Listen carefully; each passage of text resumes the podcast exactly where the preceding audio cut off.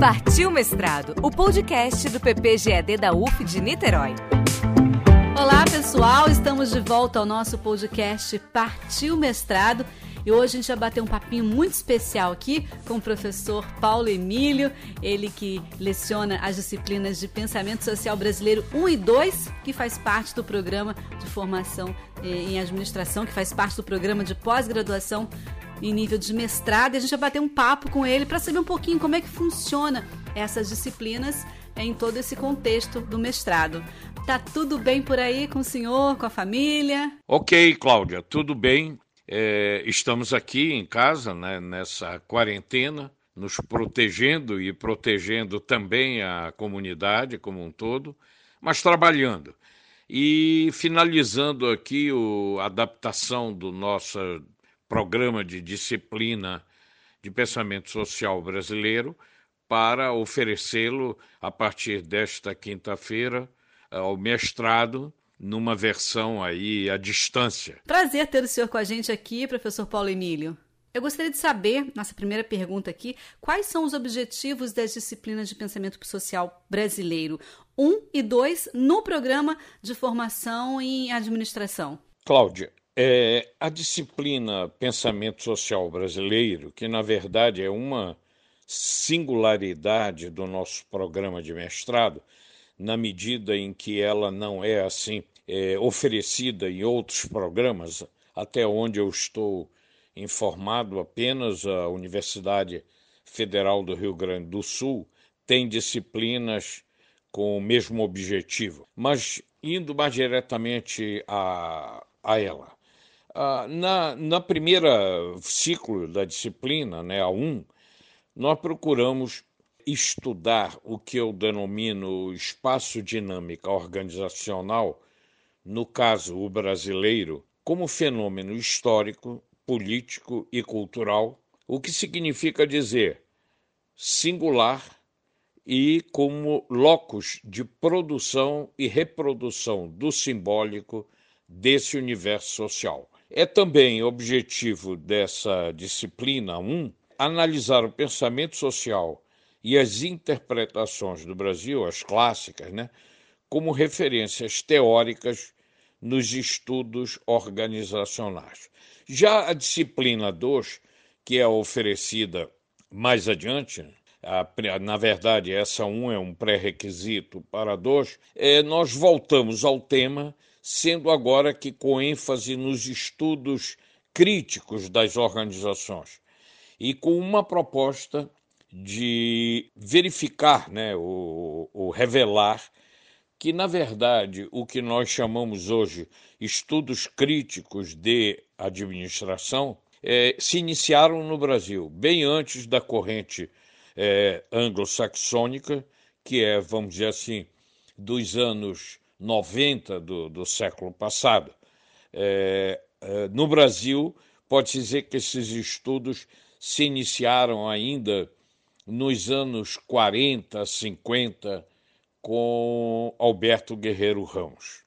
Muito bem. E qual a sua importância nos estudos de administração, professor? Querida Cláudia, como já está, é, vamos dizer assim, explicitado no seu objetivo, é, a importância seria é, contestar aquela ideia da, dos estudos organizacionais ou da administração, da teoria administrativa, como uma universalidade que, na verdade, ela não tem, na medida em que ela estuda um fato social, histórico e singular, como foi dito antes. Ainda que se possa e se deva admitir que há princípios que seriam aplicáveis em qualquer contexto cultural, geográfico, etc., político mesmo, mas há que reconhecer que o fato administrativo, né, ou esse espaço dinâmica organizacional, que é o objeto de estudo da administração, ele está contextualizado historicamente, politicamente, culturalmente. O que quer dizer? É, ele é um fato singular, como está referido nos objetivos. Então, essa seria, é, vamos dizer assim, a principal relevância ou a motivação, a justificativa mesmo, de, desse enfoque num programa de pós-graduação em administração. Professor Paulo Emílio, como é que o conteúdo programático dessa disciplina se aplica né, nos diferentes campos da pesquisa, da prática em administração? Veja bem, Cláudia, a importância dessa disciplina e da que lhe segue, na verdade, abrange todos os campos da administração a clássica divisão da administração, né, na parte de, de finanças, de marketing, de administração da produção, recursos humanos, etc. É, todos esses eh, segmentos que normalmente compõem o elenco dos temas de administração, tendo sua própria dinâmica e seu próprio espaço de ocorrência, eh, se configuram dentro do quadro que é o objetivo de análise da disciplina. Assim, eu diria que, independente do, do mestrando ter mais interesse numa área do que na outra, de aplicação do, dos estudos de administração, eu diria que há um interesse eh, geral em conhecer esse universo cultural e de produção, como eu já disse, né? já ficou claro aqui, de significação do próprio universo onde as organizações se inserem. Só para desenvolver um pouco mais uh, uh, a sua questão, eu diria que a nossa emenda contempla principalmente os seguintes tópicos, e aqui eu lerei: o espaço dinâmico organizacional, dimensões de análise e configuração como universo possível. Aqui a gente trabalha com um conceito também de Guerreiro Ramos, já citado, que é o que ele chamava de modelo de possibilidade, é, em oposição àquele fatalismo que muitas vezes alguns veem nos estudos históricos numa visão mais determinista. Um outro ponto seria o fato administrativo, já referido como fenômeno histórico, político, cultural e, e como dinâmica da produção e reprodução do simbólico e de significação do universo. É, numa segunda parte, nós entramos no pensamento social brasileiro, aí procurando utilizar alguns clássicos dessa teorização e as interpretações do Brasil, e vamos procurar é, analisar em mais profundidade essas é, formas como a identidade brasileira parece se definir. Uma sociedade patriarcal, escravocrata, patrimonialista, autoritário coronelista, num, num universo social formalista e como eu aqui empresto do, do Darcy Ribeiro o seu conceito de ninguémdade e de ninguém, ou seja, onde a própria ideia de cidadania não parece ter se conformado ainda. E claro, por último, para deixar o pessoal com o coração menos agitado aí, como é que funciona o sistema de avaliação dos participantes da disciplina? Cláudia, nós teremos duas avaliações para cada participante da disciplina. É, a primeira será feita em função da frequência, obviamente, ainda que o curso seja à distância, né, em lives, mas é, haverá uma verificação de frequência e eu vou até é, estudar a possibilidade de, se gravadas as sessões, oferecê-la mais de uma vez, para que eventualmente alguém que tenha dificuldade eh, possa pelo menos ouvir a uma sessão que não frequentou. De qualquer maneira, é importante a presença, porque nesses debates sempre haverá leitura prévia e indicada, e haverá também, eh, além da exposição, haverá discussão do tema do dia. Então, essa seria o primeiro elemento eh, de avaliação dos alunos. E haverá um segundo e final, que é a elaboração de um trabalho, né, um ensaio, aplicando essas, esses autores estudados numa tentativa de interpretar algum, enfim, fenômeno administrativo no Brasil de hoje, de ontem, enfim, o, o histórico mesmo, né? e é, esses ensaios são tradicionalmente apresentados pelos alunos nos encontros de administração e pensamento social que nós fazemos ao final do, dos anos letivos, dos, né, normalmente em novembro, dezembro, né, início de dezembro. Este ano ainda não está marcado por ser um encontro presencial em função aí dos problemas com a Covid-19. Mas esperamos superar isso rapidamente e será então marcada é, essa data de apresentação desses trabalhos. São abertos à comunidade em geral. E algumas vezes esses encontros, esse ano será o décimo primeiro que nós fazemos. E será apenas um encontro nacional, ou seja, não participarão do mesmo. É, eu tenho alunos em outros países aí fora e levando esse mesmo tipo de estudo, obviamente, estudando a realidade de cada cultura. Mas este ano, face a toda essa dificuldade e tudo, é, não faremos o um encontro internacional. Será um encontro nacional apenas. Então é isso, muito obrigada. A gente se encontra na sua primeira aula. Um prazer sempre falar com o senhor por aqui. Ok, Cláudia, espero ter é, respondido as suas perguntas e a sua curiosidade sobre o curso que iniciaremos nesta quinta-feira.